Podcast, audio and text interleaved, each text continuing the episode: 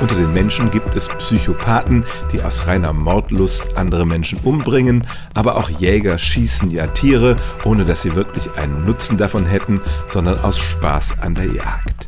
Im Tierreich dagegen sagt man, töten Tiere einander aus reiner Not, sie müssen halt überleben und fressen ihre Opfer aber es gibt da auch ein paar Gegenbeispiele.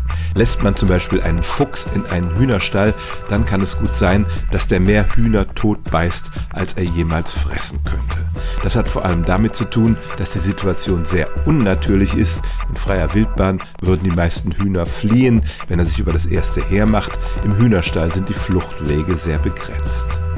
Auch unsere Haustiere, vor allem Katzen, töten manchmal, obwohl sie eigentlich zu Hause gut gefüttert werden und bringen dann eine tote Maus nach Hause, die sie gar nicht fressen wollen.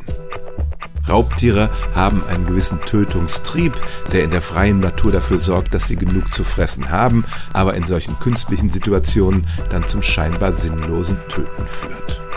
Die Antwort also, normalerweise töten Tiere tatsächlich andere, weil sie sie fressen oder auch ihren Nachwuchs vor Angreifern schützen wollen. Ganz selten töten sie mal mehr, als eigentlich nötig wäre, aber als Mordlust kann man das nicht bezeichnen. Stellen auch Sie Ihre alltäglichste Frage unter stimmtz.radio1.de.